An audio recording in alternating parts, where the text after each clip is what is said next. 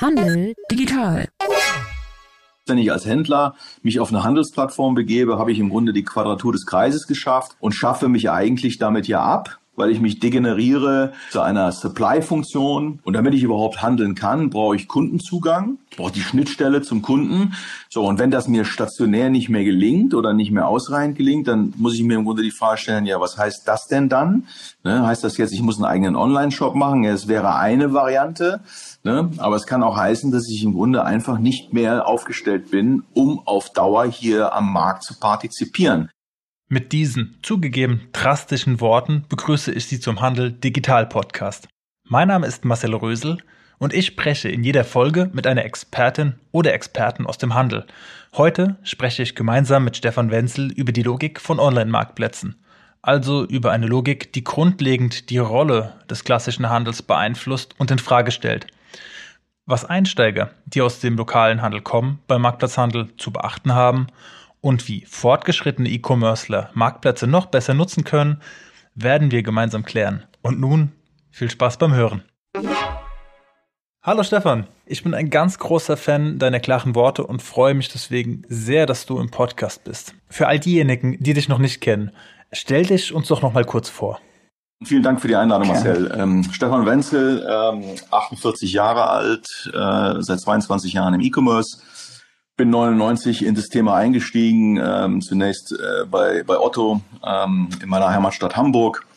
Bin von da aus äh, ins Fashion Label Max, habe für die das E-Commerce mit aufgebaut, null Kunden, null Umsatz, weiter skaliert, internationalisiert. Zum Schluss Geschäftsführer Max Direct in äh, den Niederlanden, in der Zentrale des Labels. Bin von da aus nach England als äh, General Manager für das Direktgeschäft und E-Commerce-Geschäft des Formel 1 Rennstalls äh, McLaren bin von da aus zurück in die Otto-Gruppe, Geschäftsführer Otto Niederlande, ein Turnaround-Case von einem Kataloggeschäft in On in Online Pure Play. Bin von da aus nach Berlin, Geschäftsführer Brands for Friends und zuständig für das äh, Fashion Vertical auf äh, eBay. Bin dann Geschäftsführer eBay Deutschland geworden und von da aus in die Tom Taylor Gruppe gewechselt, zurück nach Hamburg in meiner Heimatstadt und äh, war da zuständig für das gesamte Digitalgeschäft über alle Kanäle und äh, Facetten sowie auch das gesamte äh, Marketing inklusive Brand Marketings. So bin seit Sommer äh, letzten Jahres äh, raus aus der Tom Taylor Gruppe und seither als Freischärler sozusagen unterwegs.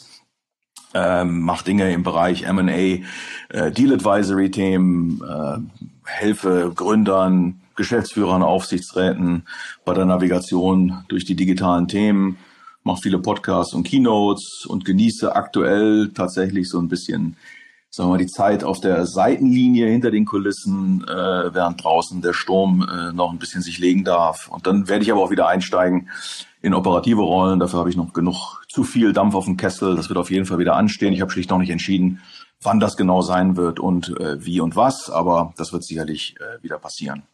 Wow, also du hast auf jeden Fall jede Menge Erfahrung im E-Commerce. Ähm, deswegen freue ich mich auch so sehr, dass du heute gesagt hast, ja, wir sprechen über das Thema Marktplätze. Und deswegen auch gleich mal zum Anfang die Frage, warum deiner Einschätzung nach Marktplätze den E-Commerce so stark treiben, so stark verändern? Ja, ich meine, jetzt glaube ich, bevor man da zu tief reingeht, einmal, wenn man einmal oben im Helikopter über diese Landschaft fliegt und diese tektonischen Platten mal versucht zu verstehen, dann ist es, glaube ich, zum einen total wichtig, die, die, die, den steigenden Anteil des Online-Geschäfts zu reflektieren. Das klingt, das klingt wie eine Binsenweisheit, aber ich glaube, so richtig eingesickert ist es noch nicht bei jedem. Ne? Wir sind jetzt ja schon vor Corona ne, mit zweistelligen Wachstumsraten im Online und auf der anderen Seite stagnierenden äh, Wachstumszahlen, bestenfalls ähm, stagnierend äh, in der Offline-Welt. Das führt dann dazu, dass du in einzelnen Warengruppen schon vor Corona, schon vor Corona Richtung 30 Prozent Online-Anteil gegangen bist und nach Corona, wenn du dir alleine Bekleidung anschaust, dann sind wir jetzt deutlich über 40 Prozent. Das heißt, diese, diese symbolische 50 Prozent Marke, die ist jetzt äh, in, in, in, in Sichtweite. Ne? So, und dann hast du auf der anderen Seite jetzt innerhalb des E-Commerce ähm, einen riesen Marktplatzanteil. Ne? Der deutsche E-Commerce ist jetzt über einen dicken Daumen mehr als 50 Prozent äh, von diesem deutschen E-Commerce äh, ist Marktplatzgeschäft.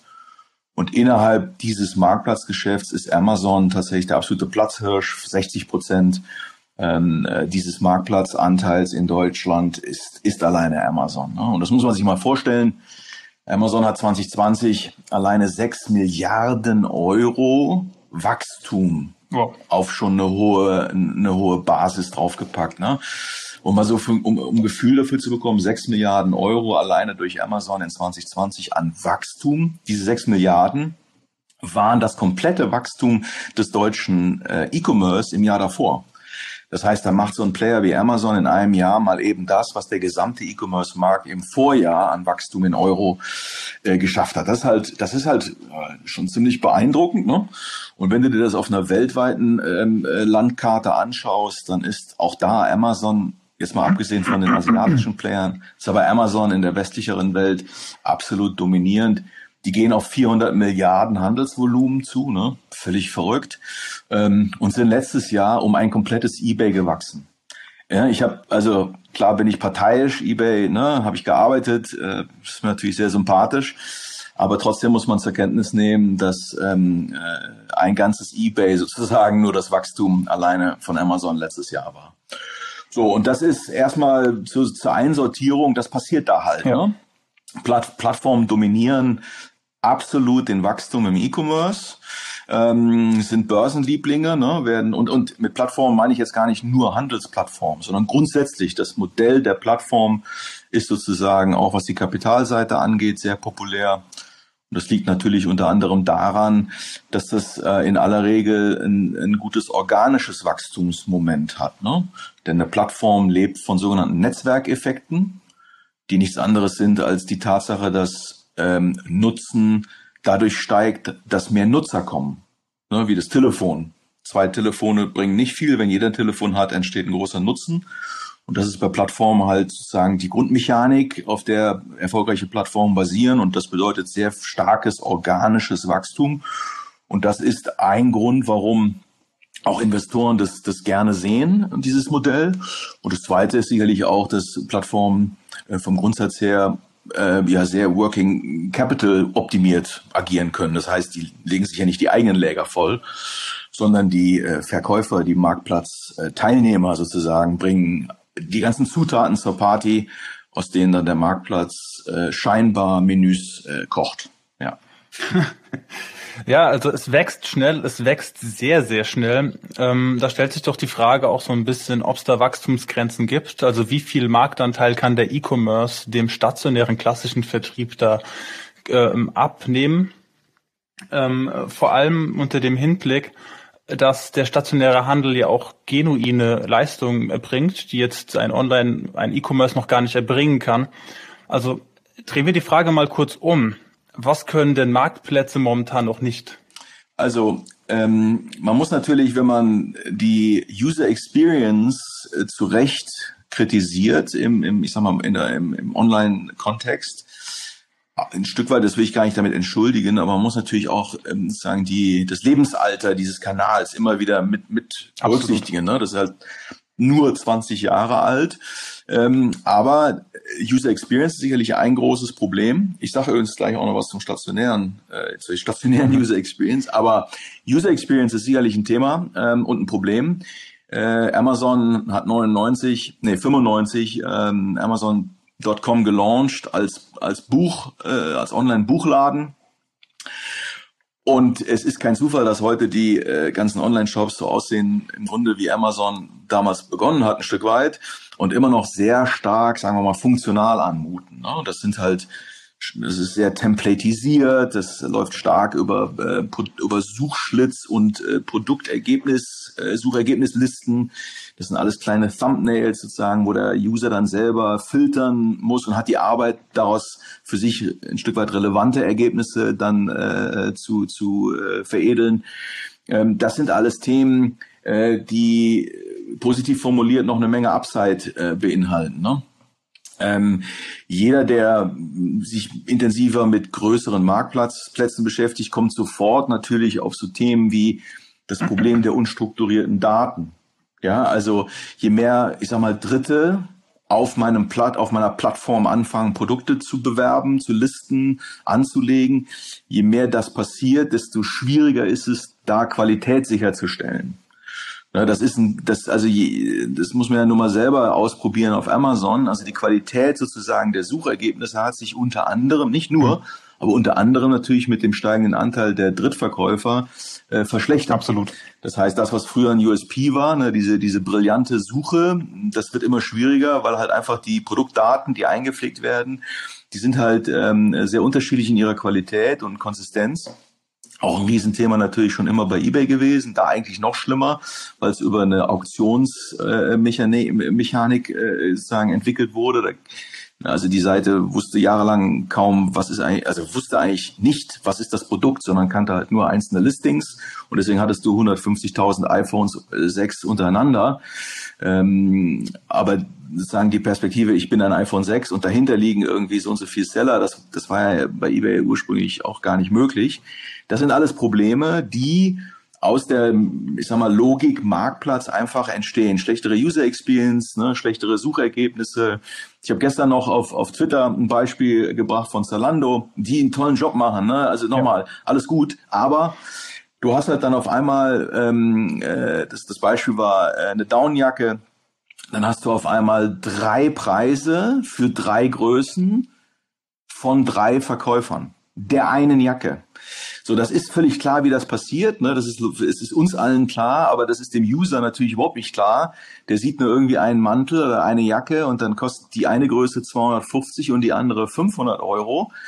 Und dann verlierst du natürlich sozusagen den User und treibst natürlich auch ein Stück weit Retouren, weil wenn dann die kleinere Größe doch irgendwie deutlich günstiger ist, dann versuche ich mich da irgendwie noch reinzuquetschen oder ich bestelle die mit in der Hoffnung, dass die vielleicht ein bisschen größer ausfällt dann treibe ich Retouren, das äh, stört dann wiederum den Verkäufer, nicht die Marktplatzbetreiber. Äh, also Ne, das ist äh, sicherlich kein äh, triviales Unterfangen mit skalierenden Marktplatzvolumina, äh, User Experience ähm, äh, aufrechtzuerhalten. Und das würde ich sagen, ist per heute äh, wahrscheinlich der größte Kritikpunkt. Ja, man sieht ja auch, dass dieses Ökosystem um Amazon herum beispielsweise, was jetzt Advertising angeht, ja auch die User Experience nicht unbedingt fördert. Wenn man dann oben eingeblendet bekommt, kauft dies noch und das ist noch eine Empfehlung an der linken Seite. Ähm, das macht es ja auch für den Nutzer gar nicht mehr so dieses eigentlich sehr glänzende und gut funktionierende Empfehlungsmanagement, was vorher da war, wird dadurch so ein bisschen zunichte gemacht. Ja klar, das ist ne, äh, Marktplätze versuchen ähm, äh, alternative Monetarisierungsmodelle zu etablieren. Ne? Es geht sozusagen darum, nicht nur über die Provision bei erfolgreicher Transaktion zu partizipieren, sondern idealerweise noch über zahlreiche andere Wege. Ja. Fulfillment Services, ähm, aber natürlich auch Werbung und du kannst deine, deine Listings hochpushen. Ne? Ähm, äh, und das führt natürlich dazu, dass man sozusagen an dem eigentlichen Datensignal, was mir die, der, der, der Suchbegriff äh, äh, sagt, dass man an dem ein Stück weit vorbei ähm, agiert und dann sinkt Relevanz. Das liegt in der Natur der Sache. Und auch das ist ein schwieriges Unterfangen. Wie kriege ich da die Balance sozusagen als Marktplatzbetreiber zwischen Monetarisierung auf der einen Seite über Werbeformate und auf der anderen Seite natürlich äh, das nach wie vor ne, hohe Gut der, der Relevanz, äh, vor allen Dingen im, im, in diesem Bereich Suchen und Finden. Ne? Ja. Ich würde nochmal kurz darauf zurückkommen, was Marktplätze denn noch nicht können. Also welche Nischen kann der Einzelhandel, der stationäre Einzelhandel derzeitig noch besetzen und wird sie wahrscheinlich deiner Einschätzung nach auch noch länger besetzen können, um nah am Kunden zu sein und auch für viele Kunden relevant zu bleiben? Ja, ich, ich habe schon, ich merke dann so bei mir schon so eine, so eine Muskelreaktion, wenn ich vom stationären Handel, äh, äh wenn ich das höre als Begriff ich würde versuchen, diese, diese Medien, äh, diesen Connect, den würde ich irgendwie versuchen, mal loszuwerden. Ne? Mhm. Ich glaube, dass kein Händler, egal ob er jetzt seine, seine Wurzeln im Analogen oder im Digitalen mal gesehen hat, also kein Händler wird ausschließlich stationär slash analog erfolgreich sein können. Punkt. Das ist so wie mit der Erfindung, also mit der Einführung des Stroms dann irgendwann die, äh, die Feuerstellenbetreiber auch akzeptieren mussten. Das ist irgendwie ein auslaufendes Geschäftsmodell. Ja. Das heißt nicht, dass Feuer vom, das Feuer als Thema weg die ist. Die Gaslampen gibt es nicht mehr in den Gassen. Es gibt keine Gaslampen mehr. Genau, nee, aber es kam dann irgendwann der Kamin und der Kamin war dann sozusagen die, die Feuerstelle Deluxe. Ja, genau. Aber trotzdem hatte man irgendwie Heizung über Strom. Und deswegen ist der stationäre Handel, also der Begriff ist schon falsch. Es gibt Händler und ein Händler hat die Aufgabe, so könnte man zumindest definieren, ja, für seine Zielgruppe ein relevantes Sortiment zum richtigen Preis, in der richtigen Menge und Qualität, zum richtigen Zeitpunkt, über die richtigen Touchpoints zur Verfügung zu stellen und sozusagen mehrwertstiftend äh, zu kommunizieren. Ja zu verkaufen. So und äh, wenn das der Auftrag sozusagen eines eines eines Hand, eines Händlers ist, dann ergibt sich daraus letzten Endes automatisch auch ein, ein Mix an Medien und und sozusagen Touchpoints. Das ist kein, das ist kein stationäres Thema. So, was, was kann man bieten äh, neben Plattformen? Und da ist, glaube ich, die, die, die, die Antwort ähm, äh, hat zwei Komponenten. Das eine ist, sicherlich in der Spezialisierung liegt, liegt viel Opportunität. Und das andere ist, genau in diesem Thema User Experience liegt Opportunität. Und das lässt sich ja auch perfekt verbinden. Ne? Also eine Plattform wie, wie Amazon als horizontaler Anbieter, ja, also sozusagen alle, alle vertikalen, alle Warengruppen sind da, sind da im Angebot. Ein, ein großes horizontales Angebot ähm, braucht man jetzt nicht nochmal. Also da bin ich auch sehr, sehr skeptisch. Ja, da, also klar, jetzt haben wir ein eBay ähm, als als äh, zweiten aber im Grunde ist das, sind diese, sind diese Modelle klassische Winner-Takes-it-all-Modelle, ähm, weil einfach der Grenznutzen jetzt nicht mit mehr Angebot für den User steigt. Ne? Ich habe einmal eine Destination für alles und äh, so, da gehe ich hin. Die, die Experience, die dann da stattfindet, ist natürlich entsprechend unspezialisiert. Das heißt, da gehe ich eigentlich nur hin, wenn ich ja, äh, kommoditisierte Produkte erwerben möchte, wenn ich weiß, was ich will und dann haben die das und dann habe ich da auch jetzt nicht irgendwie Inspirationserwartung. Wenn ich jetzt in Vertikale reingehe, dann äh, gibt's da noch Opportunität. Fashion ist sicherlich schon ein ziemlich äh, belegtes äh, Segment mit jetzt Zalando und About You.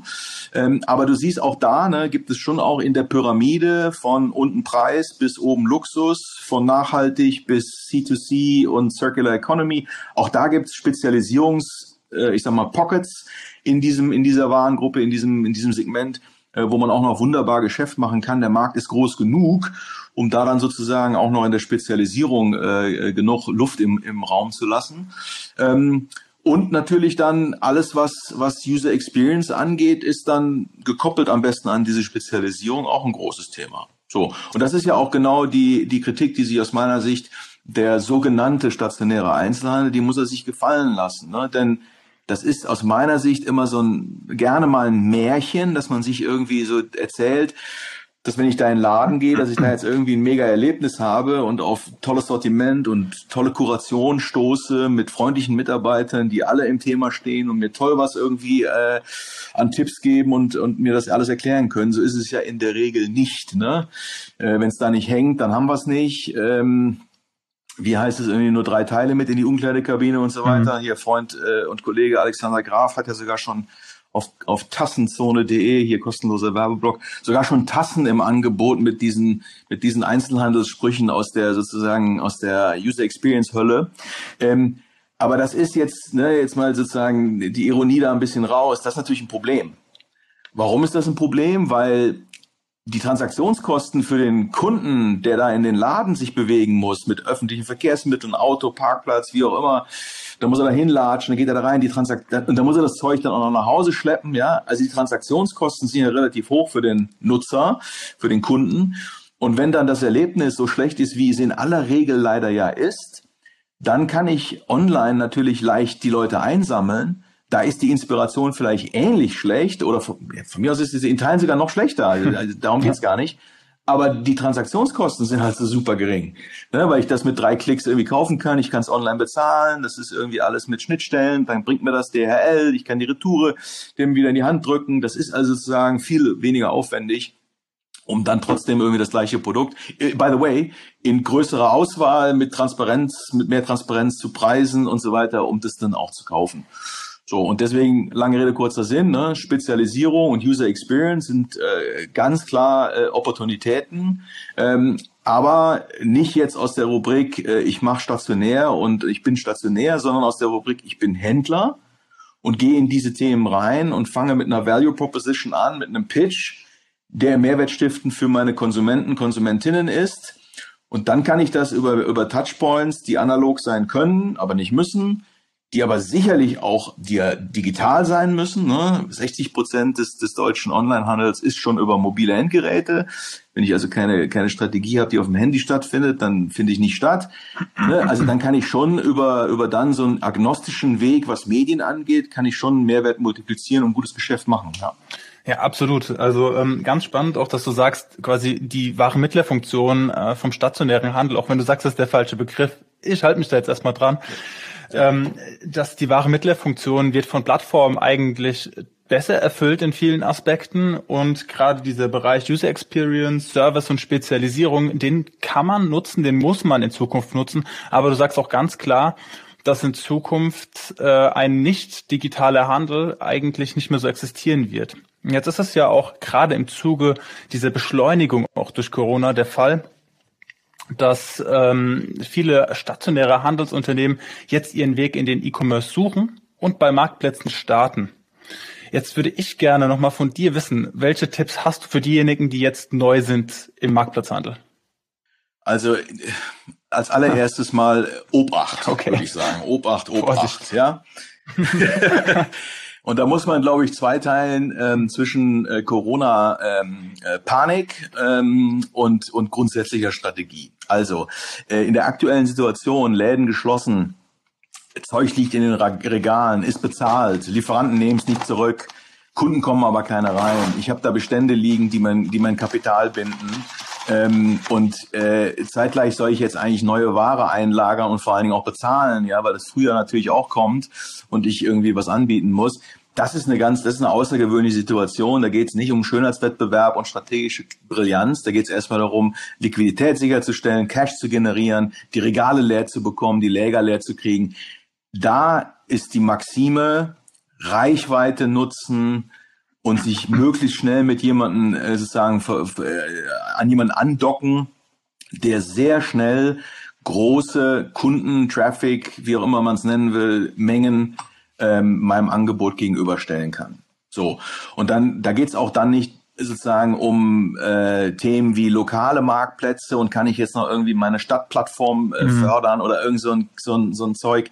Das ist alles Quatsch. Da geht's um die Frage der Reichweite. Wo ist jetzt für mein Sortiment die möglichst größte Reichweite und dann bin ich da natürlich sofort bei den üblichen Verdächtigen, Amazon, eBay, äh, Zalando, About You, Otto ist ja jetzt in den Anfängen, aber auch das eine reichweitenstarke Multicategory-Plattform. Ja, so, dann muss ich gucken, genau, und dann muss ich gucken, wie schnell ich auf diese, auf diese Platzhirsche sozusagen, wie schnell kann ich mich da äh, sozusagen aufgleisen.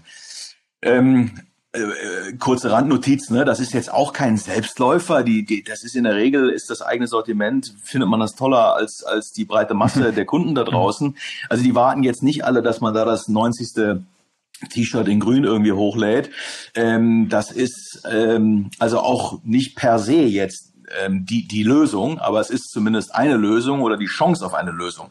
So.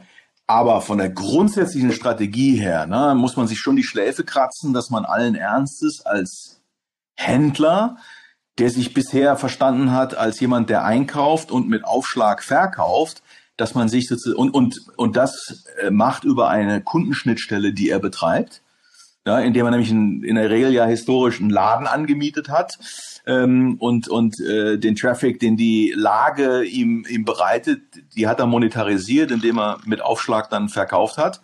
Aber ähm, äh, dass, dass das Modell jetzt sozusagen auf eine Plattform geht und dann quasi ja den Händler des zum, da wird der, da wird der Plattformhändler des Händlers.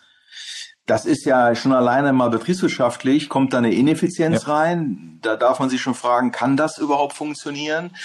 Ähm, und das wird natürlich so nicht funktionieren. Ähm, und das andere, äh, da würde ich mal ähm, drüber nachdenken, was das denn sozusagen dann mittelfristig heißt. Jetzt mache ich das und verkaufe da ich bekomme kein Kundendatum, ich verliere meine Kundenschnittstelle, ich, ich bin sozusagen nur noch Pipeline, Supply, wenn man so will, für die Plattform. Ähm, das ist natürlich, A, grab ich mir meinen eigenen Existenz-Pitch, äh, äh den grab ich mir weg, der ist ja, das ist ja vorbei. Und auf der anderen Seite ist es ja nur eine Frage der Zeit, wann die Marke, die ich jetzt hier als Mittler an den Mittler äh, verkaufe, wann die Marke das dann auch direkt tun will und wird. Ja, so und und äh, da gibt es im Zweifel dann ganz andere, ich sag mal, kommerzielle Möglichkeiten für eine Marke, ähm, dann auf der Plattform selber tätig zu werden ähm, oder sogar über so ein Vendorenmodell ähm, quasi mit der mit der Plattform zusammenzuarbeiten. Wenngleich die Vendorenmodelle von den Plattformen grundsätzlich ja auch nicht so gern gesehen werden und viele Marken das ja gerade auch dabei sind, umzustellen. Heißt aber, ne, nochmal ganz kurz zusammengefasst, heißt, wenn ich als Händler mich auf eine Handelsplattform begebe, habe ich im Grunde die Quadratur des Kreises geschafft und schaffe mich eigentlich damit ja ab, weil ich mich degeneriere äh, zu einer, zu einer Supply-Funktion und aber vom, vom Grundbuch her ja eine Handelsfunktion hatte. Und damit ich überhaupt handeln kann, brauche ich Kundenzugang ich brauche die Schnittstelle zum Kunden, damit ich diese Funktion überhaupt wahrnehmen kann. So, und wenn das mir stationär nicht mehr gelingt oder nicht mehr ausreichend gelingt, dann muss ich mir im Grunde die Frage stellen, ja, was heißt das denn dann? Ne, heißt das jetzt, ich muss einen eigenen Online-Shop machen? Es wäre eine Variante. Ne? Aber es kann auch heißen, dass ich im Grunde einfach nicht mehr aufgestellt bin, um auf Dauer hier am Markt zu partizipieren. Das klingt super brutal und aus, aus philanthropischer Sicht habe ich da auch viel, viel Mitgefühl. Aber aus einer systemtheoretischen Sicht mag das auch einfach mal ein Ergebnis sein. Ne?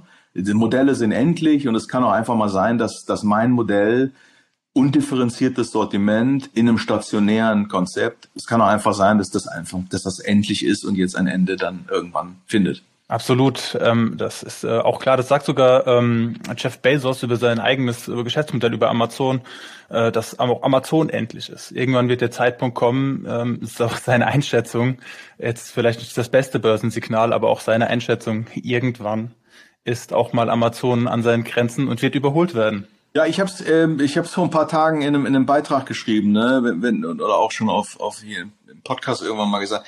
S&P 50 in den USA, die durchschnittliche Stehzeit einer Firma in diesem Index sozusagen der, der, der größten Companies, börsennotierten Firmen, in den 60er Jahren circa 60 Jahre Verweildauer in diesen Top 50, heute circa 10 Jahre. Ja. Das heißt, die Halbwertzeit hat sich dramatisch reduziert von Geschäftsmodellen. Und deswegen, das ist eine ganz andere Diskussion, ne? aber deswegen braucht man auch ein, ein, sozusagen ein digitales Mindset im Sinne von, ich muss einfach im Kopf flexibel, schnell sein. Ich muss eine, eine, eine Demut haben und eine Paranoia, weil ich eigentlich jeden Tag aufstehen muss mit der Frage, wie überlebe ich das jetzt hier bloß, ja? Und warum bin ich so langsam und warum bin ich nicht besser als als als das, was ich gestern gemacht habe?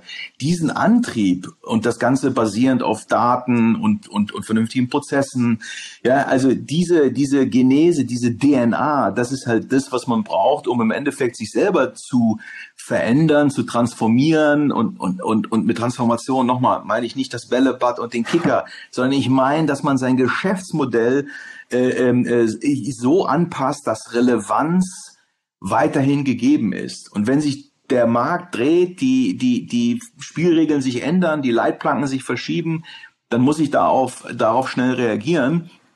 Und ähm, eine Kultur, die sozusagen Strategie zum Früh wechselnde Strategien zum Frühstück äh, äh, frisst, ja, das ist die falsche Kultur. Da liegt im Zweifel nicht an der Strategie, vielleicht auch, aber vor allen Dingen liegt es da an der Kultur. Und deswegen ähm, sind die jungen Firmen, die sozusagen diese Altlast, die kulturelle Altlast auch nicht so mitschleppen.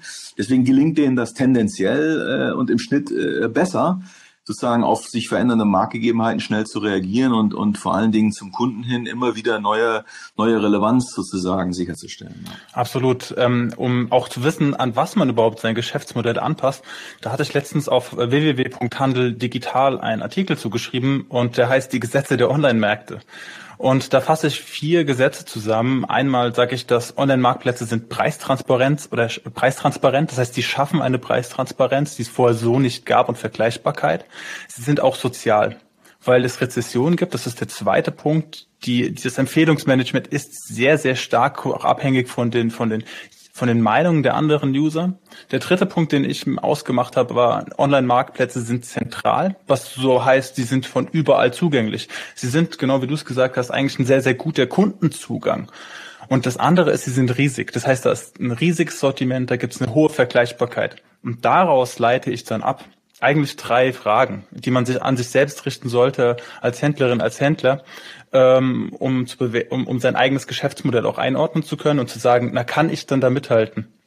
Und das ist dann die Frage, einmal kann ich einen unschlagbaren Preis bieten, auch bei zum Beispiel speziellen Angeboten. Erführe ich im Sortiment auch die richtigen Artikel? Sind da die Artikel drin, die online stark gekauft werden? Und der dritte Punkt ist, ähm, kann ich auch einzigartige Produkte anbieten. Und das ist dann irgendwie so der Punkt von der Vertical Brand, ob man auch eigene Produktlinien irgendwann anbieten kann. Das ist jetzt natürlich nicht für jeden was. Ähm, aber das sind zum Beispiel Dinge, von denen ich ausgehe, wenn man die in seinem Geschäftsmodell schon mal berücksichtigt, dann hat man schon den richtigen Fokus gesetzt, um auch online gut mitzuwachsen.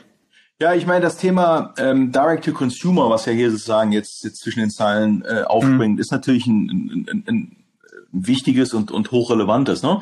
Und Direct-to-Consumer, ähm, das gibt es sozusagen in der Ausprägung wirklich jetzt vertikalisierte Marken von null an einführen und auch gerne via Plattform, ne? also hier äh, Berlin äh, Brands Group oder wie sie heißt. Ne? Ähm, das sind ja so Beispiele, wo äh, im Grunde ein Konglomerat geschaffen wird aus, aus in Anführungszeichen Marken.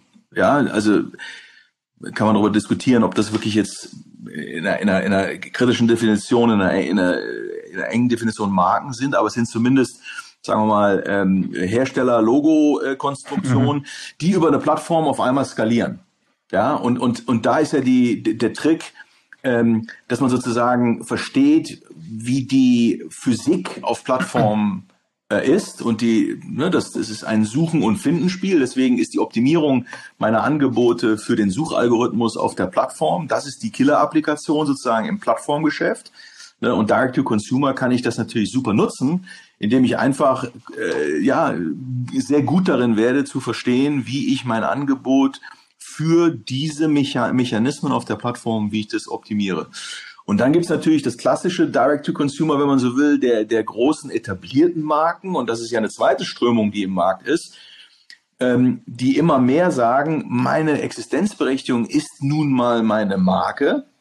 Denn anders als so eine, ich sag mal, Plattform D2C-Brand, die eigentlich ja ein, ein optimiertes Suchergebnis in, erst einmal ist, ja, ist ja eine, eine, eine, eine klassische Marke, die äh, Bekanntheit hat und die auch einen Markenpull generiert, wo Leute auf die Suche nachgehen, unabhängig mal von einer von einem Suchergebnis auf einer Plattform. Ähm, diese Marken verstehen natürlich, dass ihre Existenzberechtigung und auch die, die Marge in ihrer Marke liegt. So, und äh, das kann man einfach nicht auf einer, auf einer Plattform vernünftig steuern.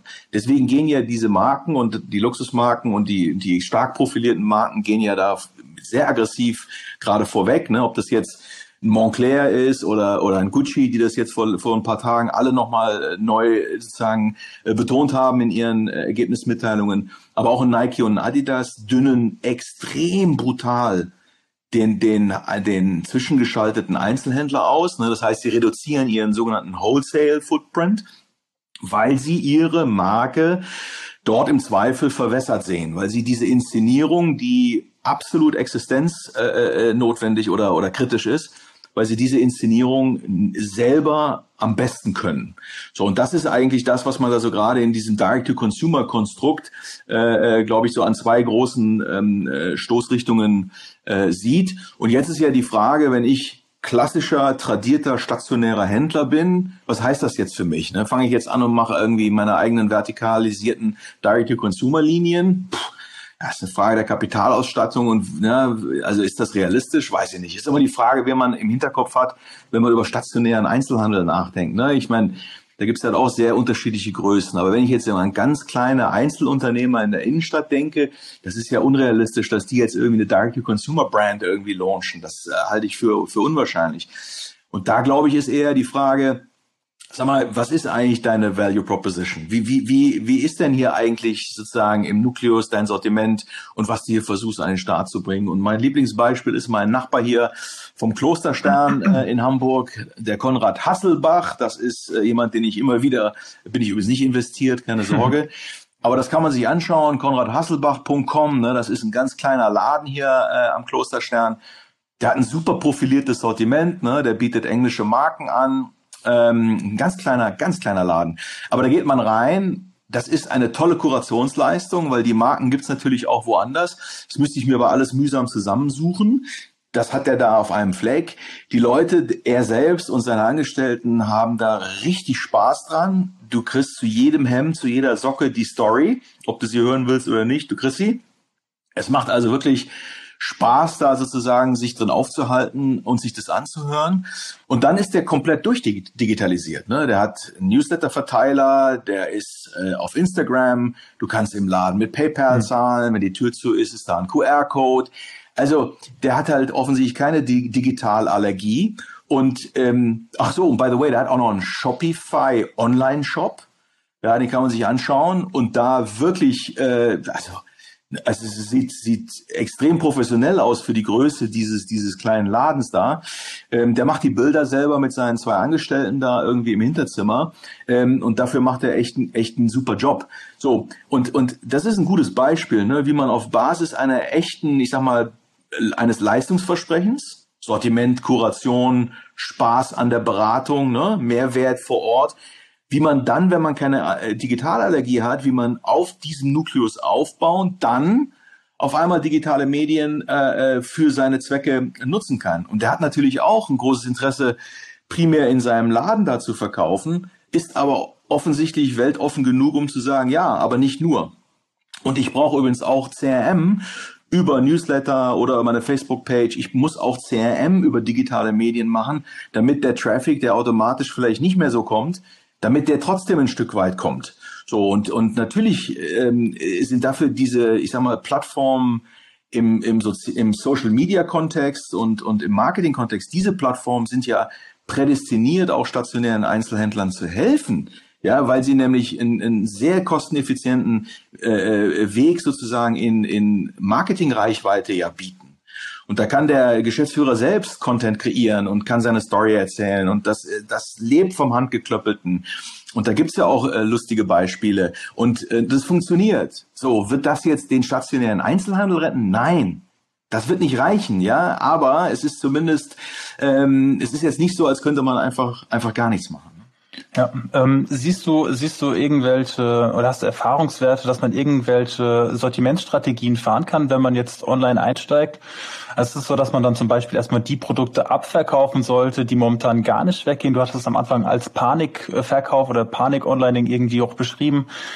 Ähm, oder sollte man sich von Anfang an direkt spezielle Produkte erstmal in sein Sortiment schaffen, um dann auch Online-Erfolg äh, zu haben? Hast du da Erfahrungswerte? Also hängt wirklich davon ab, was will ich jetzt eigentlich sozusagen, auf, auf welche Metrik will ich jetzt optimieren. Ne? Wenn es um die Metrik geht, ähm, Lagerbestand äh, sozusagen zu reduzieren, ähm, dann ist das in aller Regel, Stichwort Preis-Absatzfunktion, mhm. in aller Regel eine Frage des Pricings. So. Und da sind unterschiedliche Elastizitäten auf den unterschiedlichen Plattformen. Ne? Ein eBay und Amazon ist preissensitiver als ein Zalando, mal als Beispiel. Ne? Aber vom Grundsatz her, ähm, ist, ist, ist es dann eine Frage, wie schnell kriege ich mein Sortiment da irgendwie live?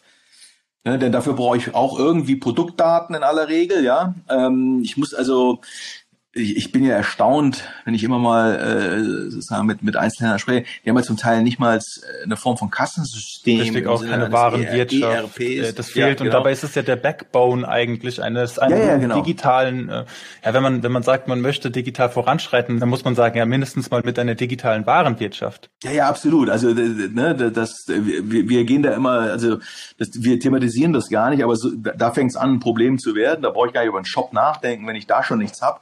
Denn ich muss natürlich meine Produktdaten irgendwie digital äh, haben und ich muss natürlich meine Preise managen können und so. Ähm, das geht auch hemsärmlich, wenn man sich das Zalando Connected Retail Programm anschaut. Die können sogar mit, mit CSV-Dateien arbeiten. Ja. Also es ist jetzt gar nicht ne, so anspruchsvoll, aber äh, also klar, muss ich irgendwie digital meine Sortimente da auf die Plattform kriegen. Und dann muss ich ähm, selbst oder mit Unterstützung von Agenturen oder der Plattform muss ich jetzt über, über Pricing ein Stück weit schauen, wie schnell ich dann meine Abverkaufs, meine gewünschten Abverkaufsquoten sozusagen äh, hinbekomme, damit am, mit in der, am Ende der Periode, ähm, über die wir dann, äh, über die man dann plant, damit der Lagerbestand der ist, den man dann erzielen wollte. So. Wenn ich jetzt aus diesem, aus dieser Metrik der, der Not, aus dieser Situation rausgehe und grundsätzlich mir das anschaue, dann ist das natürlich wie bei jedem anderen Distributionskanal, äh, ist die Frage, wonach optimiere ich jetzt sozusagen Marktplätze? So, und ähm, es wird immer die Mischung sein aus, äh, ich sag mal, Umsatzvolumen und Warenrohertrag. So, und deswegen ähm, ist sozusagen eine Plattform eigentlich ein tolles, eine tolle Biosphäre, um auch solche Sortimentstests zu machen. Ja, was, was, was funktioniert da in, äh, ja, an Warengruppen, Preislagen, Farben? Ähm, da kann ich eigentlich mit relativ überschaubarem Risiko, kann ich da anfangen, mich reinzutesten.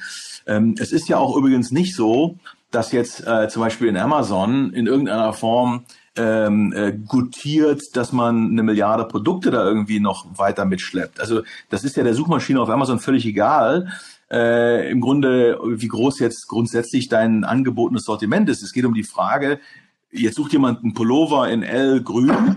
Ja, jetzt ist die Frage, hast du da einen Treffer in einem Suchergebnis? Und wenn, wenn nein, wie, wie wirst du zu einem Suchergebnis Platz, also zumindest Seite eins und da sind natürlich Dinge drin, wie deine, ich sag mal, die Optimierung deines Listings. Hast du alle Bilder drin? Hast du den Text vernünftig geschrieben? Ähm, ist das Ding mobile optimiert? Äh, hast du als Seller äh, gute Ratings und Reviews? Beantwortest du die Rückfragen? Ist deine Retourenquote gut? Also da gibt es ja verschiedene Datensignale, die dieser Suchalgorithmus hinzuzieht, um zu entscheiden, an welcher Position zeige ich jetzt dein, dein Listing auf diesen Suchbegriff. Aber das ist das Spiel. Ne? Ich muss halt ja. mein eigenes, mein eines Listing, das muss ich irgendwie in die Sichtbarkeit bekommen. Dann kann ich auch testen, wie weit Marketing-Investment sich lohnt, ne? wenn ich dann sozusagen auch noch Geld dafür ausgebe, dass die Sichtbarkeit besser wird. Das sind alles tolle Testballons, um auf Plattformen mit total überschaubarem Risiko sozusagen äh, Produkttests zu machen. Das ist also eher auf Artikelebene fast schon äh, ein, ein Testen und Lernen als jetzt eine große ich sag mal, ähm, Sortimentsstrategie, die man auf dem, vom ersten Tag an braucht. Da kann ich mich reinarbeiten und dann entsteht irgendwann, entsteht sozusagen so ein, so ein, so ein Gameplan, äh, wie ich da vernünftig abverkaufen kann. Ganz anders natürlich im Direct-to-Consumer. Wenn jemand in deinen Shop, Online-Shop, Mobile-Shop, in deine App, in deinen Laden reingeht, dann ist die gesamte Sortimentierung natürlich extrem entscheidend für den Eindruck, den du vermittelst, für die Kompetenz, die daraus spricht. Das ist aber halt genau anders auf einer Plattform. Da guckt sich keiner dein Sortiment in, in aller Regel nicht an, sondern die schauen sich das eine Listing an, weil sie nach einem Suchbegriff vorgehen und nicht irgendwie dich als Verkäufer suchen. Das ist ja gar keine Funktion. Du kannst ja also das ist ja total schwierig, überhaupt einen Verkäufer da mal zu finden. Ja, das ist ja, da geht's um, um Artikellistings und um sonst geht's eigentlich nichts. Ja, bei der Customer Experience steht einfach der, der Händler gar nicht im Vordergrund. Der hat da keine Darstellungsmöglichkeit. Genau. Das ist auch noch ein Punkt, auf den ich gleich nochmal mit dir zu sprechen komme, weil das ja auch eine definitiv eine Downside ist. Das ist ja was Negatives ähm, für den Händler aus oder aus Händlersicht äh, daran teilzunehmen überhaupt. Aber ich will nochmal zusammenfassen, was du gerade gesagt hast, weil es schon interessant ist, dass du eigentlich über das Thema Robustheit gerade gesprochen hast. Du hast darüber gesprochen, dass man mit einem CRM zum Beispiel auch jetzt die Möglichkeit gehabt hätte, auch in dieser schweren Zeit oder gerade in dieser schweren Zeit die Stammkunden nochmal zu aktivieren, zu erreichen und damit ähm, nochmal quasi ähm, so eine Depotwirkung auszuschöpfen, die man hat, wenn man sowas versäumt hat im Punkto der Digitalisierung, auch da den Kundenkontakt nochmal aktuell zu halten, dann hat man es natürlich schwerer. Und das gleiche beobachte ich auch, wenn man sieht, dass einfach diejenigen, die Multichannel sind, die mehrere Kanäle haben, die einfach verschiedene Verkaufs- und Absatzwege nutzen, dass die deutlich robuster in solchen Krisen sind. Und äh, einen anderen ähm, Punkt, den ich noch sagen wollte, ist auch, warum man sieht, dass der stationäre Handel eigentlich auch Vorzüge bietet, die sogar online ersuchen, ist ja einfach auch mit diesem ganzen Konzept, dass Amazon auch versucht hat, zum Beispiel Grocery Stores zu machen Oder man sieht halt auch beispielsweise, dass reine Onliner langsam versuchen, zurück, also den anderen Weg zu finden, nämlich in den stationären Handel. Also es gibt auch da positive Signale quasi, dass auch da der stationäre Handel noch große Chancen hat. Aber wie wir bereits gesagt haben, da muss einfach das Geschäftsmodell angepasst werden und man muss auch online stattfinden und das am besten natürlich auch auf Plattformen. Ja, ich, ich, ich nur ein ja, kurzer Satz ja, dazu. Also mit großen Chancen. Ich, ich, ich will das sozusagen, ähm, ich würde das sehr ja vorsichtig formulieren. Große Chancen ist ein großes Wort, ne? Also ich glaube, es gibt genug Nachfrage im Markt, grundsätzlich, mhm. unabhängig von Medien, es gibt genug Nachfrage im Markt, um Handel zu betreiben. So, und, und ich muss halt bei der Frage, wie kann ich diese Nachfrage, wie kann ich davon einen Teil auf mich lenken, da muss ich sozusagen vom Kunden denken. Wenn jetzt auf, auf dieser konzeptionellen Reise äh, dann ein, ein Stadt, ein physischer Touchpoint ja. Kundenmehrwert stiftend sich erklären lässt, dann bin ich da agnostisch. Also dann würde ich auch nicht sagen, pfui, also stationär darf es ja, also analog darf es ja gar nichts geben. Ganz bestimmt nicht. Also ein, ein Zelebrat einer Marke ist sozusagen, also äh, per heute würde man sagen, das ist eher noch eine analoge Veranstaltung. Also so ein Nike Concept Store ist wahrscheinlich die, äh, ich sag mal, die Inkarnation des, des, des Brand-Feuerwerks schlechthin. Das wird per heute unheimlich schwer sein, das jetzt sozusagen in der App auf dem kleinen Screen mhm. irgendwie nachzuempfinden, ja, oder eine Alternative dafür zu haben. Also, da gibt es sicherlich analoge Momente und das ist übrigens ja auch oft der Grund, warum äh, Marken dann auch, die digital angefangen haben, ins, ins Analoge gehen. Woran ich nicht glaube, ist, dass man sozusagen, siehe Mr. Ne, hier, äh, My Müsli, ne? Mhm. Ähm, also so dieses Thema, ich gehe jetzt einfach stationär, weil irgendwie, ja, das ist irgendwie etwas, was Amazon auch mal getestet hat. Da wäre ich extrem vorsichtig, ob das jetzt für meine Warengruppe, für mein, für meine Value Proposition dann überhaupt fliegt denn was passiert jetzt dann da im stationären äh, Laden? Ja, wenn das das gleiche ist wie online, dann dann ist halt Quatsch, ne? Exakt. Dann habe ich da teure Mieten und äh, sinkenden sinkende Frequenz. Das ist, glaube ich, ähm, da wäre ich extrem vorsichtig. Und letzter Satz nochmal zum Thema ähm, ich sag mal, äh, äh, Depotwirkung aus, aus Lage. Ähm, Einzelhändler müssen verstehen, dass die Tatsache, dass bei ihnen Leute in den Laden laufen, die Tatsache ist noch kein Kundenzugang. Das wäre fatal und, und äh, naiv zu glauben, dass das hier irgendwie äh, äh, ein Asset ist, ähm, wie das eines Zalandos. Der große Unterschied ist, dass das anonyme Füße sind und damit ein sehr flüchtiges Gut. Und wenn die aus meinem Laden rauslatschen und ich von denen nichts weiß, kein digitales Datum gesammelt habe, was ich mit Erlaubnis dann auch nutzen ja. darf, wenn das so ist, dann habe ich halt auch nur Füße gesehen. Und ob die zurückkommen und wie ich die wieder motiviere, zu mir zu kommen, ähm, darauf werde ich keine Antwort finden. Und deswegen würde ich also auch äh, ne, als weiteres Beispiel zum Thema, es gibt keinen rein analogen äh, äh Handel, das gibt's nicht, wird es auch nicht mehr geben, äh, muss man sich dran gewöhnen. Ähm, aber das ist ja ein gutes Beispiel, wie auch ein sozusagen ein Stationärgeschäft über die Digitalisierung der Kundenbeziehung. Ja. Ne, ich komme rein und ich gebe irgendeinen Grund, warum man mir sagt, wer man ist und ich kriege ein Opt-in, ich gebe ein Opt-in und dann kann ich auch über Newsletter und Co. kann ich dann auch tatsächlich ähm, äh, Kunden aktivieren und motivieren, zu mir zu kommen. Ich weiß ja nicht, wenn Konrad Hasselbach samstags neue Parker irgendwie in seinen Laden hängt, das werde ich nicht, das werde ich nicht sehen. Ich gehe da nicht vorbei am Klosterstern, weil das einfach nicht sozusagen ein Anwendungsfall ist des Schlenderns. Man geht dann an die Alster und nicht am Klosterstern im Kreis spazieren. Aber wenn der mir eine Info schickt, ja. ich habe neue Parker von Holobar, dann interessiert mich das und dann gehe ich da auch hin. Aber das muss er mir halt sagen und das kann er mir nur sagen über ein digitales Medium, weil das ist das Einzige, was ich sehe. Ja, richtig. Die Kundendaten sind halt in dem, in dem Fall muss man halt auch einen Anreiz bieten, warum man überhaupt die Kundendaten da lassen soll. Äh, ganz wichtiger Hinweis. Ähm, ich würde jetzt quasi jetzt die letzte Phase unseres Podcasts einleiten und ja. äh, mich so ein bisschen dem Thema Ausblick auch widmen. Ähm, siehst du aktuelle Trends, die den E-Commerce und den Plattformhandel gerade prägen und auf die man sich auch als Händler dann einstellen sollte oder jetzt schon kann, selbst wenn man auch schon online stattfindet. Was passiert da momentan? Also ich würde sagen, eine, eine wirklich ernstzunehmende Bewegung, die haben wir eben schon kurz gesprochen, ist das Thema Markendrängen in Richtung Direct to Consumer. Und by the way, die drängen auch in Richtung Konzession auf den Plattformen. Also was die wollen, ist halt sozusagen dieses, dieses Handelsmomentum komplett ownen. Und zwar im direkten Sinne, weil sie ihre Marke schützen, aber auch im indirekten Sinne ähm, äh, mit mutmaßlich einer ähnlichen Motivation. Das heißt, Direct to Consumer als große, ich sag mal, tektonische Bewegung bei Marken führt dazu, dass Wholesale also wirklich strategisch abgeschnitten wird. Ja. Das heißt, dieser, dieser Zwischenhändler, ja, der dann äh, einen Laden oder was betreibt oder ein, aber auch einen eigenen Online-Shop, das wird Ne, diese, On diese Online-Shops, die werden sich dann gewöhnen, dass sie dann über Konzessionsmodelle diese Marken überhaupt nur noch listen dürfen, wenn sie sie listen dürfen. Aber vom Grundsatz her wird die wird, sozusagen da der Platz äh, für für Zwischenhändler, der wird ähm, der wird sehr sehr eng, knapp bis nicht mehr vorhanden. So dann, das ist das eine Thema, was ich was ich sehe.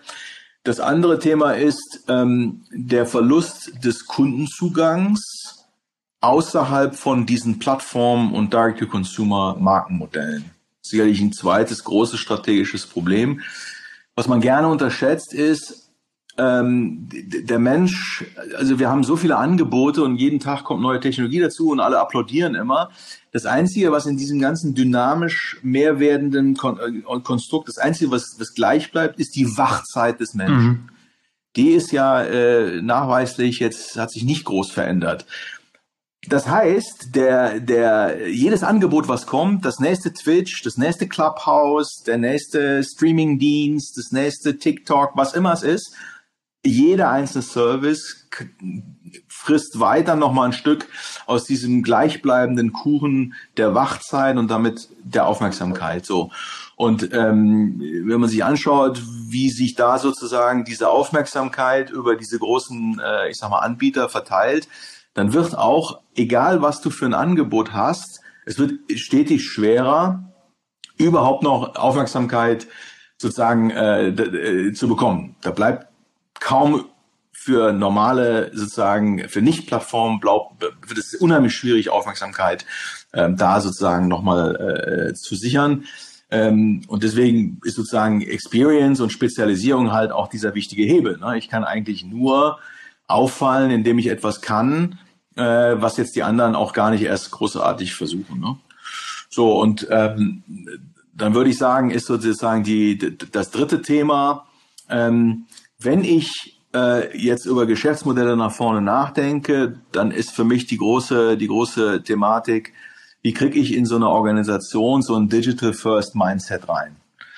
Ja, also ähm, es, es hat ja einen Grund, warum ich da angekommen bin, wo ich gerade stehe. Also wenn meine Strategie dazu geführt hat, dass ich jetzt gerade komplett auf dem Bauch gelandet bin, dann habe ich das jetzt nicht irgendwie durch Corona äh, erlitten. Das, das hat Corona amplifiziert.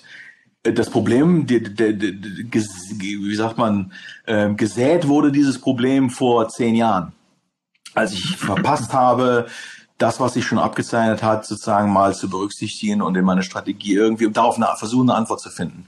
So und und warum ist das so? Warum habe ich das nicht äh, geschafft.